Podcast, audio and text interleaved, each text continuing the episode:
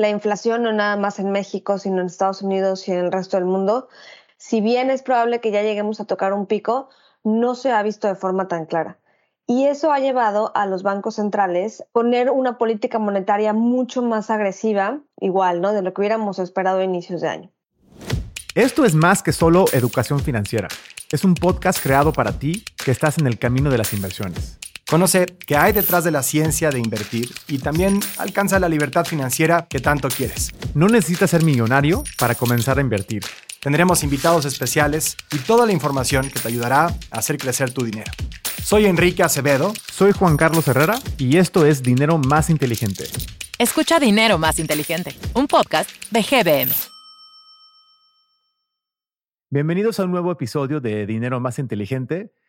Eh, hoy estamos con ustedes Juan Carlos Herrera y acompañándonos está también Miriam Acuña. Miriam, gracias por estar aquí con nosotros. Muchas gracias a ti, Juan Carlos, por la invitación. Para los que no la conocen, Miriam es la Chief Economist de GBM y está aquí para hablar con nosotros de varios temas interesantes a nivel mundial, nivel México. Eh, ha sido un año bastante activo en términos de, de póliza monetaria a nivel mundial y creo que yo quiero empezar ahí, Miriam, contigo, que si nos puedes dar nos puedes poner un poco al tanto de qué ha pasado en las últimas semanas, eh, sobre todo empezando con la, con la Reserva Federal de Estados Unidos. Y, de ahí, si quieres, nos pasamos a otros países antes de entrar al tema de México en específico. Claro que sí, Juan Carlos. Pues mira, creo que para dar un poco de contexto, y como muchos de los que nos escuchan saben, hemos tenido un contexto inflacionario bastante complicado Em, te podría decir que a, inicios de año muy poca gente hubiera, esperaríamos que, que, la inflación estuviera como está hoy en día. O sea, desde que empezó la pandemia se pensaba que iba a haber un pico y luego los precios iban a regresar a su, a su tendencia normal, ¿no? Sin embargo, derivado de las, de las disrupciones en las cadenas de producción, hemos tenido presiones inflacionarias fuertes, no nada más por la parte energética, sino también por la parte de los productos agrícolas. Luego tuvimos otras, em, otros eventos mundiales, como por ejemplo la guerra entre Rusia y Ucrania, que también presionaron algunos de los precios. Y entonces hoy estamos en una coyuntura en la cual la inflación, no nada más en México, sino en Estados Unidos y en el resto del mundo, si bien es probable que ya lleguemos a tocar un pico, no se ha visto de forma tan clara. Y eso ha llevado a los bancos centrales a eh, pues, poner una política monetaria mucho más agresiva, igual, ¿no? De lo que hubiéramos esperado a inicios de año. Tal es el caso, como bien mencionas, de la Reserva Federal, quien en su junta del, del 21 de septiembre incrementó la tasa de referencia en 75 puntos base adicionales eh, y ya llevó la tasa de referencia a un rango entre 3.25 y 3.50. Te diría que lo más relevante de esta última junta, más allá de la decisión que se tomó, que ya era esperada por los mercados, es que revisaron al alza su proyección de tasas de interés para fin de año. Entonces, ahora están esperando una tasa para fin de 2022 entre 4.25 y 4.50, ¿no? Que son 100 puntos base más de lo que se esperaba en junio. Entonces, esto te dice que en el último par de meses el contexto inflacionario siguió siendo complicado eh, y entonces vemos a una Fed con una postura más agresiva. También bien importante lo que pasó en las, estimaciones que saca la Fed de crecimiento. Ahora la Fed espera que la economía de Estados Unidos crezca 0.2% em, eh, comparado con el estimado que traía antes de 1.7%, ¿no? Entonces, eso te habla de que, de que la Fed quiere llevar la tasa a un nivel restrictivo tal que controle inflación y expectativas, pero que al mismo tiempo está consciente que eso va a llevar a una desaceleración pronunciada en la economía de Estados Unidos, ¿no? Oye, Miriam, y háblame, háblame un poco ahí nomás de la Fed, de, de, sea, por ejemplo, la Fed, a diferencia del Banco de México y de otros bancos eh, a nivel mundial, pues tienen este, este, este dúo mandato, ¿no? Tienen dos mandatos. Uno es controlar la inflación y el otro es crear, pues, empleo, ¿no? O sea, full employment. ¿Por qué la Fed, eh, no crees que eso a veces choca o se, o se, puede contradecir lo que tiene que hacer y, si, y luego tiene que a veces escoger, ¿no? Si tiene que ir a atacar la inflación o no? Sí, definitivamente. O sea, como bien dices, en México el, el objetivo de Banjico es únicamente inflación, ¿no? Y el de la Fed es inflación y empleo. Entonces, la Fed está tratando de controlar la inflación eh, y, generar, y generar pleno empleo, ¿no? Ahora, no sé si, no te diría que necesariamente chocan, porque en la medida en la que tú tienes una mayor inflación, lo que vas a ocasionar es que eh, pues los consumidores empiezan a gastar menos, ¿no? Le empieza a afectar los bolsillos de los consumidores y entonces eso te genera un efecto multiplicador en la economía de tal forma que, que, mayor inflación te va a generar una desaceleración en la economía y, y por lo tanto mayor desempleo, ¿no? Entonces, justo ese es el speech, digo, todavía no entramos al tema, pero ese es el speech que ha tomado Banjico de decir, oye, yo voy a controlar la inflación porque si no la controlo, eso puede ocasionar al final un efecto negativo en la economía, ¿no? Entonces, desafortunadamente en el contexto actual, como bien mencionas, dado que la inflación está mucho más allá del target que tiene la Fed, la subida de tasas tiene que ser tan agresiva que te puede llegar a afectar el, empleo, ¿no? Ahora, el empleo ahorita en Estados Unidos se ha visto bastante robusto, ¿no? Entonces, no es algo que le, preocupe por lo pronto a la Fed. Lo que sí es un hecho es que eh, si quiere controlar la inflación, em, la tasa de desempleo se va a incrementar y es probable que con esta subida de tasas tan fuerte que trae llegue a niveles de 4 o 5%, ¿no? Lo cual va a ser relevante pero hoy en día no es el tema que más le preocupa a la Fed. El tema que más le preocupa en definitiva es controlar la inflación. Y justo creo que pues, fue muy claro, yo creo, Jerome Powell en sus, en, su, en, su, en sus dos pláticas que ha dado en las últimas tres semanas de eso, ¿no? De que, de que enemy number one o enemigo número uno ahorita es la inflación y que se van a hacer todo lo posible para tratar de controlarlo. De hecho, he, escuchado a varios gobernadores del Banco Central de Estados Unidos, no, aparte de Jerome Powell, ser más específicos y, y muchos, han, muchos han dicho lo mismo de no quieren cometer los mismos errores que vieron en los 70s o los 80s. Y, y eso lo, yo lo estoy entendiendo, no sé si lo, lo veas igual, que el error que cometimos en los 70s, 80s, o, bueno, antes de empezar a, a ver eso, o sea, por, creo que es importante mencionar por qué subir las tasas de interés de corto plazo es una herramienta para tratar de controlar la inflación. Y pues simplemente estás frenando la, demanda, ¿no? Entonces lo que estás tratando de hacer es este, eh, frenar un poco el crecimiento económico para que no se, para que no se, vaya.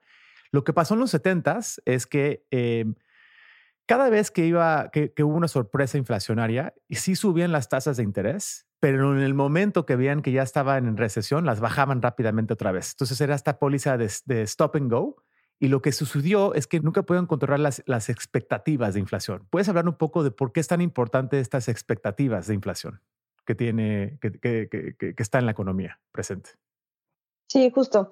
Como bien mencionas, ¿no? O sea, subir la tasa en lo que te ayuda es primero, eh, eh, va a ser más rentable con una tasa más alta tener inversión en el banco o en cartera que inversión productiva, ¿no? Y ahí es cuando empiezas a generar este, este proceso de, de, menor dinamismo en la economía y por ende menor eh, inflación. Y, como mencionas, eh, tener una tasa, o sea, es importante para los bancos centrales controlar las expectativas de inflación con una mayor tasa eh, que por ejemplo eso es bien importante en México, ¿no? Porque en México la penetración bancaria es muy baja comparada con Estados Unidos. Pero aún así Banjico está subiendo eh, la tasa a pesar de que, de que el impacto que puede tener sobre la inflación de hoy es, es mínimo, porque el principal objetivo es controlar las expectativas. ¿Por qué son importantes las expectativas? Porque una mayor expectativa per se te va a generar una mayor inflación en el mediano plazo. Y una forma pues muy fácil y muy burda de explicarla es, a ver, yo hoy, imaginemos, eh, soy, eh, rento mi casa, ¿no? Y yo creo que la inflación va a estar muy alta el siguiente año, ¿no? Porque a lo mejor Banjico tiene una tasa muy baja, porque, porque la inflación está alta hoy, yo no veo que nadie está haciendo nada para controlarla, entonces yo creo que la inflación de cómo está hoy no va a bajar. Y por ende, yo lo que voy a hacer es subirle a mi inquilino la renta en la inflación en la que la estoy viendo hoy o en la que creo que va a estar el próximo año. Si yo creo que va a estar más alta, Entonces a mi inquilino le voy a poner una renta 10% más alta. Y entonces mi inquilino va a sentir ese 10% y entonces él en sus negocios va a empezar a cerrar este, contratos con un 10% de alza. Y entonces esa expectativa ya no nada más es una expectativa que la gente tiene en su mente, sino que se empieza a volver realidad. Y entonces la inflación que empiezas a generar, tú como, como consumidor, es la, la, la más alta que traías en la cabeza. Si Banjico o la Fed controlan las expectativas y la gente piensa que la, que la inflación sí va a bajar el próximo año o en los siguientes dos o tres, entonces se empieza a generar este dinamismo en la economía bajo una bajo la percepción de, que la inflación va a ser menor hacia adelante. ¿no? Entonces, por eso es tan importante controlar las expectativas. Y eso tiene que ver mucho con la confianza, ¿no? O sea, es decir, que, que, la confianza que el mercado le tiene a los bancos centrales, pues es muy importante. Precisamente porque entre más confianza tienen en lo que creen que van a hacer, pues más pueden controlar las expectativas de inflacionarias que ellos creen. Por ejemplo, ahorita Jerome Powell pues, básicamente dijo, o sea, yo no voy a bajar las tasas de interés si es que entramos en una mini recesión luego, luego. Yo, yo, quiero tener, yo quiero tener datos muy concretos de que ya estoy controlando la inflación y eso puede ser que tarde. Entonces, esa señal creo que le asustó un poco al mercado accionario este, y el mercado de tasas, porque hemos visto en las últimas dos semanas que pues, han subido muchas las tasas de interés a nivel mundial, sobre todo en Estados Unidos, em, la curva de, de largo plazo. Y también pues los mercados accionarios han bajado de precio y eso ha sido un poco, eh, pues ha, sido un poco una sorpresa para el mercado eh, saber que pues va, en serio esto. O sea, esto no va a ser algo que pues igual entramos en una recesión y otra vez van a bajar las tasas. Y precisamente es para esta credibilidad ¿no? del Banco Central, para que ellos crean que pueden hacer eh, lo correcto en matar realmente la inflación. Y, ahí, si quieres, vámonos a, pasarnos ahorita al, tema también de otros bancos centrales. Por ejemplo, hubo muchas noticias últimamente con Inglaterra. Eh, ¿Qué pasó exactamente con Inglaterra en las últimas, en la última semana y media? No solamente en, la póliza monetaria, sino también del lado fiscal, que pues el gobierno también empezó a pasar unas reformas ahí que no fue, muy, no fue recibido, vamos a decir, muy bien del mercado. Sí, exacto. Pues mira, eh, si quieres empezamos con, con la, decisión que tomó el 22 de septiembre ¿no? en, el Banco de Inglaterra. Incrementó su tasa en 50 puntos base, como se esperaba, a un nivel de 2.25. ¿no? Es importante mencionar que fue una decisión bastante dividida porque tres miembros votaron por un incremento de 75, mientras que otro miembro votó por 25. Entonces había un rango bastante amplio en la decisión, pero la mayoría votó por, por incrementar las 50. ¿no? Eh, lo que argumentaron es que, pues, a pesar de un panorama económico débil, el crecimiento de los salarios y la inflación estaban muy por encima de los objetivos del banco. Ahora, luego, después de esta decisión, la semana pasada, justo, el ministro de Finanzas de Reino Unido presentó una serie de medidas fiscales, como mencionabas, para impulsar el crecimiento a través de grandes recortes de impuestos y un aumento del gasto público. Una de las medidas, por ejemplo, implica un recorte a la tasa máxima del impuesto sobre la renta. Esto se criticó bastante porque pues, beneficia principalmente a los sectores de mayores ingresos. ¿no? Este paquete en general, pues te diría que prevé que el gobierno va a pedir prestados alrededor de 80 mil millones de dólares este año para financiar el paquete y eso fue lo que causó bastante ruido entre inversionistas y analistas, ¿no? Particularmente porque pues van a contraer deuda cuando o en un contexto en el que las tasas están subiendo. Esto, como mencionas, pues llevó a una fuerte depreciación de la libra esterlina y también a una caída en el valor de los bonos gubernamentales. Entonces, ante estos movimientos tan agresivos, el Banco de Inglaterra anunció que va a comenzar a comprar bonos del gobierno a largo plazo porque em, pues, piensa que hay un riesgo material para la, estabilidad, para la estabilidad financiera de Reino Unido si, este, si estos movimientos tan agresivos continúan en el mercado de bonos. ¿no? Entonces, este, esta, esto que hizo el, el Banco de Inglaterra fue en un intento por calmar a, los mercados, sobre todo a las preocupaciones que hay por temas de, solvencia, ¿no? Lo que estamos viendo en cómo están reaccionando tanto Estados Unidos, Inglaterra, Japón, en hora entrando para comprar sus monedas, que obviamente todo eso tiene mucho que ver con la fortaleza del dólar, eh, dado a que las tasas de intereses en Estados Unidos han estado subiendo y pues te paga más, ¿no? Tener dólares hoy en día. O sea, el, porcentaje que, hace un año pues no te pagaba nada. Mucha gente está preguntando que esto podría ser otra vez eh, una la misma película que vimos en los 70s y los 80s. La preocupación es que, es que esto vaya a salirse del control y la inflación se pueda disparar hasta un 15, 20% a nivel mundial como es que lo vimos en los, en los 70s. ¿Tú qué piensas de eso? O ¿Es posible poder caer en eso otra vez? ¿O, o, o, realmente sí tenemos las herramientas eh, eh, con los aprendizajes que hemos visto en la historia de no caer en, los mismos errores que cometimos a nivel mundial ¿no? en los 70s? Pues mira, yo te diría que, más allá del aprendizaje, creo que la dinámica inflacionaria que, tenemos hoy en día viene por factores muy específicos, ¿no? O sea, esta dinámica inflacionaria se da, como mencionábamos, derivado eh, al principio de una, eh, de una pandemia, ¿no? En la cual te, provoca disrupciones en las cadenas de suministro, aumento en los precios de los energéticos y lo que estamos viendo ahorita eh, en indicadores internacionales como de la FAO, del Fondo Monetario Internacional y demás, empezamos a ver que ya los precios de los agrícolas, tanto agrícolas como commodities, energéticos, pareciera que ya tocaron un pico, ¿no? Y entonces ahí sí se ve mucho más claro. Si empiezas a ver un poco la caída de los precios internacionales de, estas variables que te comento, y entonces yo sí, eh, digo, siempre me he considerado en la parte optimista del rango, ¿no? Pero yo sí creo que este pico ya está cerca. Digo, en Estados Unidos justo traíamos, la inflación subyacente tocó un pico desde marzo. Ahora, en la última lectura que vimos, ahí regresó un poquito y eso pues causó mucha, mucha duda de, de, de si efectivamente esta tendencia a la baja iba a continuar o no.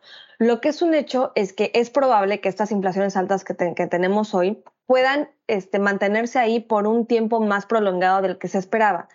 Pero ya se empieza a ver un escenario un poco más benigno del que veíamos, por ejemplo, a finales del año pasado, principios de este, ¿no? Donde todavía traías precios energéticos muy altos, este, commodities, etcétera. Ahorita ya empiezas a ver índices que te marcan una tendencia de reversión y por ende yo pensaría que, que es o desde mi escenario, desde mi punto de vista, es poco probable que, veamos tasas ahorita ya de inflación arriba de 10% cuando pareciera que ya estás en un escenario más benigno, ¿no? Eso es un buen punto porque también, o sea, a lo que te refieres es que pues, el precio del petróleo, por ejemplo, ya no está en 120 dólares. Están, ayer rompió a 80 dólares. Está, ahorita está, se cerró hoy a 81 dólares. Entonces, esa es una bajada importante en el precio del petróleo a donde estaba hace seis meses.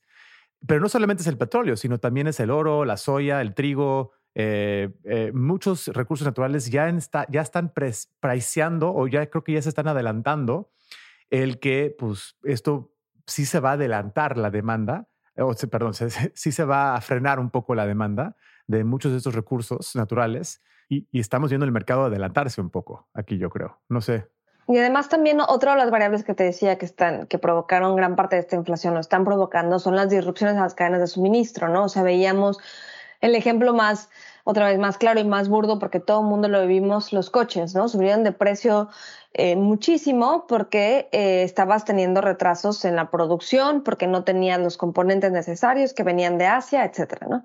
Ahorita vemos cómo las cadenas de suministro empiezan a volver a un ritmo un poco más normal.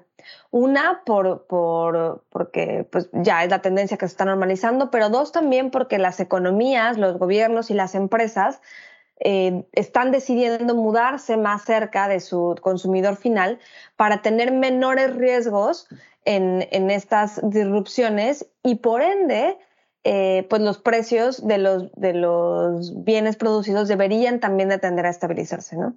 Entonces yo sí veo un escenario más benigno por, por ambos lados, por las principales variables que ocasionaron las inflaciones altas y entonces pensaría que, que, en tema de inflación ya vimos lo peor. Espero no equivocarme.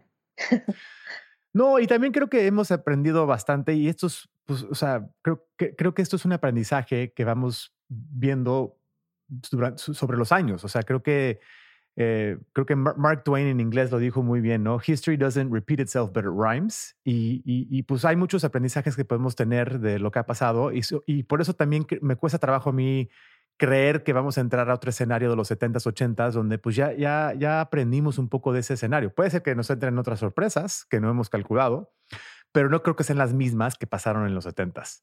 Eh, otra pregunta, Miriam, pues va, si, quieres nos, enfocamos ahora a México. Eh, ¿Nos puedes dar un poco de update de qué pasó hoy y, este, con el anuncio de, de? Sí, claro. Pues mira, justo siguiendo a la Fed, Banjico incrementó su tasa en 75 puntos base para una tasa de 9.25%. La decisión fue unánime. Como sabes, eh, la Junta de Gobierno de Banjico se conforma de cinco miembros, quienes están en la parte más hawkish, eh, Jonathan Heath, Irene Espinosa, Luego le sigue la gobernadora Victoria Rodríguez Ceja, Galea Borja y te diría que en la parte más dovish está Gerardo Esquivel, ¿no? Sin embargo, las últimas decisiones han sido unánimes, lo que quiere decir que los cinco miembros han votado por incrementar la tasa en 75 puntos base y ya hoy la llevaron hasta 9.25, ¿no? Em, nosotros creemos que sí eh, Banjico está o, va a seguir las acciones de la Fed hacia adelante, tratando de mantener este diferencial que tiene hoy en día de 600 puntos base con la Fed, en gran parte pues para, mantener cierta estabilidad eh, en los mercados, incluyendo el tipo de cambio. Eh, si esto fuera cierto, entonces y siguiera la Fed, la, la, tasa de México podría llegar a fin de año a 10.5%, con la posibilidad de eh, uno o dos incrementos más a inicios del siguiente año para una tasa de 10,75, ¿no? U 11. Nosotros vemos un escenario más probable de 10,75. ¿Y por qué va a seguir a la Fed? No nada más por, porque lo quiere seguir y ya, ¿no? Porque también, además de mantener esta, esta estabilidad más en los mercados, también se debe a que en México la inflación no ha mostrado este pico, ¿no? O sea, te diría incluso que, que, los datos de hoy se ven mejor para Estados Unidos que para México en cuanto a la inflación. Nosotros creemos que en septiembre la inflación de México va a alcanzar un pico, la general, mientras que la subyacente lo va a hacer en noviembre. Pero entonces Banjico pues no va a tener todavía las herramientas o no las tiene como para, como para desacelerar estos, estos, estas subidas, ¿no? O sea, en lugar de hacer 75, hacer 50, pues no, no hay ningún ninguna razón o ninguna justificación como para cambiar este ritmo en tu subida de tasas, ¿no? Y ahora, en línea con esto y en línea con lo que comentábamos de la Fed, también creemos que Banjico va a mantener su tasa estable durante el próximo año, en un nivel alrededor de 10,75, porque la inflación, si bien va a empezar a desacelerarse, va a tardar tiempo en entrar dentro del rango eh, objetivo que tiene Banjico, que como sabes está definido entre 2 y 4% hoy tenemos una inflación alrededor de 8,6, ¿no? Entonces, eh, estás todavía muy lejos de tu rango. Si bien nuestra perspectiva es que se va a empezar a desacelerar, va a tardar en entrar a este rango y por ende Banjico creemos que se va a mantener en un, en un terreno restrictivo durante un tiempo más prolongado, justo, y aquí regresamos a lo que mencionábamos al inicio, para no generar o para que las, las expectativas de inflación no se incrementen hacia el mediano plazo, ¿no? Esto ha ayudado mucho eh, pues, cómo ha reaccionado Banjico durante los últimos dos años en, que el peso se ha, mantenido bastante pues, fuerte contra el dólar en comparación de lo que ha hecho el dólar con otras monedas y otros países a nivel mundial? Y yo creo que ha ayudado. O sea, eh, hay que recordar que Banjico empezó con su ciclo de alzas incluso mucho antes que la Fed. Eso le dio cierta estabilidad al peso. Pero también creo que gran parte de la estabilidad del peso mexicano se debe a, la balanza de pagos y la balanza comercial, ¿no? O sea, tienes una cuenta corriente que no necesita un ajuste del tipo de cambio para, controlarse, ¿no? O sea, tienes superávit comercial, has tenido, em, bueno, has tenido eh, exportaciones en, en, máximos históricos, has tenido remesas en máximos históricos, la balanza de turismo también está bastante bien. Entonces, tienes flujos importantes que han hecho que tu tipo de cambio eh, no tenga la necesidad de depreciarse, ¿no? Y a eso obviamente le ha ayudado eh, el comportamiento de Banjico porque estás teniendo una tasa real exante bastante atractiva comparada con tus pares, ¿no? ¿Le ves algún peligro de que podría cometer un error eh, el Banco de México o el Banco Central de Estados Unidos o los bancos mundiales en, en toda esta guerra contra la inflación? Y si sí o si no, más bien si sí, ¿qué, qué, qué sería el error que podrían cometer? No sé si puedes hablar un poco más de eso. Pues mira, yo, o sea, creo que ahora más bien el riesgo lo veo hacia, hacia bancos más restrictivos de lo necesario, ¿no? O sea, estoy Estoy de acuerdo en que tienen que seguir subiendo la tasa, sobre todo dada la coyuntura actual, pero un posible error sería que, fueran más allá de lo necesario, sobre todo en el caso de la Fed, que la penetración de crédito es mucho más importante que en México, y entonces eso ocasionara una recesión importante de la cual fuera más difícil salir hacia adelante, ¿no? Ese es ahora el riesgo que le veo porque creo que ya, ya llevan un camino recorrido bastante bien eh, los bancos en, controlar expectativas, en tratar de controlar inflación y, parece que, que, no van a soltar el dedo del renglón. ¿no? Entonces, ahora veo un poco más de riesgo en la parte de crecimiento, sobre todo en Estados Unidos, que a final de cuentas se termina permeando a México, ¿no? porque el crecimiento de Estados Unidos como sabemos, más bien el crecimiento de México, como sabemos, está muy amarrado al crecimiento de Estados Unidos, ¿no? Entonces, ahí es donde veo más riesgos eh, hoy en día. Oye, Miriam, y, quiero terminar con dos como términos aquí para nuestra audiencia. Em, em, sobre todo estas palabras de, los miembros de los bancos centrales que los clasificamos como si fuera como hawkish y dovish. ¿Nos puedes explicar un poco más a detalle qué significa eh, pues un banco central o un miembro que sea que tenga un view hawkish o dovish? Sí, claro. Y de hecho ahorita lo mencioné con los miembros Banjico, ¿no? Eh, un miembro hawkish te diría que es como un miembro más agresivo, ¿no? O un banco hawkish. Un banco dovish es como un banco, la traducción es paloma, ¿no? O sea, más, más laxo, te diría. Entonces, que, estés en una posición más hawkish quiere decir que estás, eh, que estás a favor de tener subidas de tasas más agresivas con el objetivo de controlar inflación, ¿no? Y, una, y, una, y un banco más dovish eh, podría ser un banco que está un poco más preocupado por crecimiento y entonces está con una posición eh, un tanto más laxa en cuanto a la subida de tasas, ¿no? Específicamente en cuanto a lo que mencioné eh, de, los miembros de Banjico, por ejemplo, y para, para, para ponerlo muy claro, es los miembros que se consideran más hawkish han votado por subidas más agresivas en la tasa, mientras que los miembros que se consideran más dovish, como por ejemplo Gerardo Esquivel, ha votado por subidas menos agresivas en algunas de las juntas e incluso hace eh, un año o incluso antes estaba él, votaba por no subir la tasa cuando otros miembros ya estaban votando por subir la tasa. ¿no? Y, y en este caso, por ejemplo, Gerardo Esquivel es bien conocido por, por, por em, por su trayectoria en desigualdad, en crecimiento económico y demás. Y entonces él en específico ha estado más preocupado por cuánto puede impactar la subida de tasas en el crecimiento que, mm, por la inflación. ¿no? Pero ahora, dada la coyuntura actual, vimos que se juntó a la mayoría eh, votando por 75, ¿no? Ya en las juntas recientes. Sí, es que es, un balance muy difícil de atinarle perfecto. Entonces, porque tienes que balancear el controlar la inflación cuando se está disparando, pero tampoco quieres subirlas tanto para que cause una recesión y, y, este, y puede causar un problema económico más grave. Que me lleva a la próxima definición de que creo que tenemos las herramientas en el mundo con los bancos centrales eh, para la inflación. Es decir, pues las, herramientas son muy fuertes en poder subir las tasas de interés. O sea, para la inflación, pero esas, subidas, como mencionamos, pues son muy peligrosas al, daño que pueden eh, darle a la economía, ¿no? Pues porque, pues porque todo el mundo depende del financiamiento, ¿no? Entonces eso si, si, si se vuelve muy caro, eh, puedes frenar completamente la economía. De hecho, Paul Volcker famosamente en los, 70, en los 80 subió la tasa a 20% para deshacerse de la inflación en ese entonces y la gente eh, que, construía casas en Estados Unidos le mandaba ladrillos a su oficina de que, o sea, ahora sí que con palabras no muy buenas, ¿no? Y no, no muy bonitas para él, pero era lo necesario para hacerlo. Mi pregunta es entonces, ¿qué pasa si sí entramos en una recesión? Y otra vez, ahora tratamos de estimular la economía, porque lo que he notado es que los bancos centrales realmente seguimos viendo como que el problema más grave es cómo, cómo, cómo confrontamos la deflación o sea, el deflation.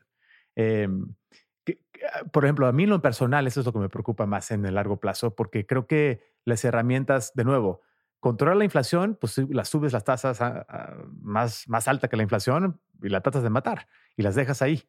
Ahora, digo, a, ver si realmente tenemos el apetito para hacerlo o no a nivel mundial, pero, pero si entráramos en una recesión y ahora eh, se alenta el crecimiento económico otra vez a nivel mundial, eh, ¿crees que estamos más preparados, eh, dado lo que hemos visto los últimos 10 años o 15 años? Sí, definitivamente. O sea, mira, para darte como una estadística, de los 13 ciclos de subidas que ha tenido la Fed desde los 50, en nueve de ellos la economía de Estados Unidos ha entrado en una recesión. Y en una recesión ocasionada, obviamente, por, por, el, la subida de tasas, que dura alrededor de 10 meses, ¿no? Em, en las que no ha subido, en las que no ha habido recesión, que son los cuatro casos, por ejemplo, el indicador, el ISM, el indicador de manufactura, que es la, encuesta del, Instituto de Supply Management, se ha mantenido por, por arriba de los 50 puntos, ¿no? Digo, hago un paréntesis para mencionarlo porque, porque es importante. Em, entonces sí, o sea, te diría, la probabilidad de que llegues a una recesión, pero no es nada más ahorita, es desde 1950 cuando hay un, ciclo de subida de tasas de la Fed, generalmente después hay una recesión, una desaceleración o un estancamiento económico que dura más o menos 10 meses, ¿no? Y pues te metes en el ciclo económico, ¿no? Ahora, creo que algo que está haciendo Estados Unidos a la par es estar este, aprobando una serie de, leyes y bills para para, para fomentar la inversión, ¿no? O sea, por ejemplo, em, eh, Biden recién aprobaron este subsidio a los autos eléctricos, están también teniendo un, un, este, un paquete de, de, estímulos económicos bien importantes para la producción de semiconductores. Entonces se están moviendo en diferentes eh, frentes para al mismo tiempo fomentar la inversión eh, de cara a este nearshoring que te, que te mencionaba, ¿no? O sea, de cara a mudar las cadenas de suministro a la región. Entonces, sí, o sea, creo que estamos mejor preparados. Creo que em, es probable que haya una desaceleración luego de, de, este ciclo de alzas. La gran pregunta es en qué magnitud. Como te decía, la, la Fed ahora espera un crecimiento de 0.2%, lo cual no está desentrando en una, una recesión, pero sí en una desaceleración muy fuerte. Pero al final, pues son ciclos que más o menos duran 10 meses, ¿no? Y entonces, pues después, se vuelve, con, con una menor inflación, se vuelve a reactivar la economía y entonces vuelves a, a generar gasto, inversión, etcétera, ¿no? Y bueno, y, bueno, pues finalmente creo que la pregunta aquí que todo el mundo va a tener es, pues, ¿qué, qué, hago con mi dinero y, y, cómo afecta esto mis inversiones, no? Y, yo lo que puedo decir ahí para terminar es, eh, lo más importante para todo esto es tener nuestros objetivos muy claros. Y yo creo que pues, una, una manera fácil de verlo es, eh, hay mucha incertidumbre, eh, nadie tiene una bola de cristal realmente para saber exactamente qué va a pasar. por lo cual, lo mejor es eh, poder por lo menos tener un objetivo de corto plazo y un objetivo de largo plazo. Entonces, así si divides tu dinero en esos dos objetivos, puedes construir un portafolio con bajo riesgo, bajo rendimiento también, para tus objetivos de corto plazo. Eh, y para objetivos de largo plazo, para dinero realmente para maximizar tu interés compuesto a través del tiempo, eh, pues puedes tomar un poco más de fluctuaciones y ya tenemos varios otros podcasts aquí en, en, en, Dinero Más Inteligente que te puede ayudar a cómo construir un portafolio óptimo, pero, pero es lo mismo, dado las circunstancias ahorita, de, de, de, no tratar de predecir tanto qué va a pasar en el mercado, sino que más bien alinear y construir un portafolio más bien para tus objetivos y no estar reaccionando con los movimientos de los mercados, porque pues pueden ser muy volátil. Em, y pues, pues nada, mire, no sé si hay algo más que quieras comentar a, a, la audiencia antes de, antes de irnos? Pues nada, que voy a seguir tus consejos, Juan Carlos, de inversión. Porque a veces uno se apanica, ¿no? Entras a ver tu portafolio y ves las caídas brutales que hay hoy en día. ¿Sabes qué? Mira, hay un episodio aquí que tenemos en, en Dinero Más Inteligente que hablamos de los tipos de riesgos. Y hay dos tipos de riesgos. Hay, hay, un, hay un riesgo que se llama el riesgo sistemático y el riesgo idiosincrático. El único riesgo que te compensa antes de tomarlo es el riesgo sistemático. Te voy, a dar un ejemplo. Em, Apple. Apple tiene un riesgo idiosincrático de que Tim Cook no haga buenos productos de Apple o que la empresa esté mal manejada o, un millón de diferentes factores o variables que podría afectar el, performance de, Apple como empresa. Pero esos riesgos los puede diversificar. Lo, puedes diversificar invirtiendo en más cosas o en otra o la competencia de Apple, etcétera. Pero también Apple tiene un riesgo sistemático de pues, una alza de tasas de intereses a nivel mundial o una pandemia o una guerra mundial. Y, eso no lo puede diversificar. Entonces lo que sucede es que, pero ese es el riesgo que te compensa antes de. A lo que voy con todo esto es que si solo estás tomando riesgo sistemático, riesgo mercado, diversificas tu portafolio lo más que puedas a través del mercado. Puede ser el mercado accionario, de bonos, de bienes inmuebles, eh, pero tratar de diversificar lo más posible Vas a tener fluctuaciones, pero esas fluctuaciones se tienen que recuperar. Se tienen que recuperar simplemente porque, pues, si creemos que vamos a seguir teniendo crecimiento económico al nivel mundial de largo plazo, pues eventualmente regresa. Entonces, si estás tomando un riesgo sistemático, yo siempre le ah, uso mucho la analogía de, eh, pues, si estás en tu casa y alguien todos los días te llega a tocar la puerta de tu casa y te ofrece comprar tu casa, tú no la estás vendiendo, ¿no? Y te ofrece tocar la puerta de tu casa y te dice, Miriam, te compro tu casa por 20% menos por lo que tú, tú lo pagaste, pues tú, tú se lo puedes vender o no. Pero no, no tienes una señal afuera que dice que la quieres vender. Sin embargo, eso es lo que nos está pagando, eso es lo que nos pasa en los mercados todos los días. El mercado te está tocando la puerta todos los días diciendo que te ofrece algo por algo que no necesariamente estás vendiendo. Entonces, si no lo estás vendiendo y entiendes muy bien en qué estás invertido, pues a, yo creo que estas volatilidades son irrelevantes en el largo plazo. Este, entonces yo con eso, eh, esos son mis dos, mis dos puntos de, sugerencia aquí.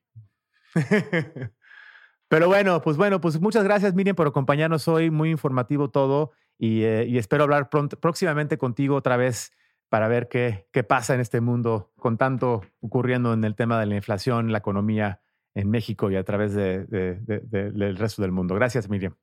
Por supuesto, Juan Carlos, aquí estaremos. Gracias a ti.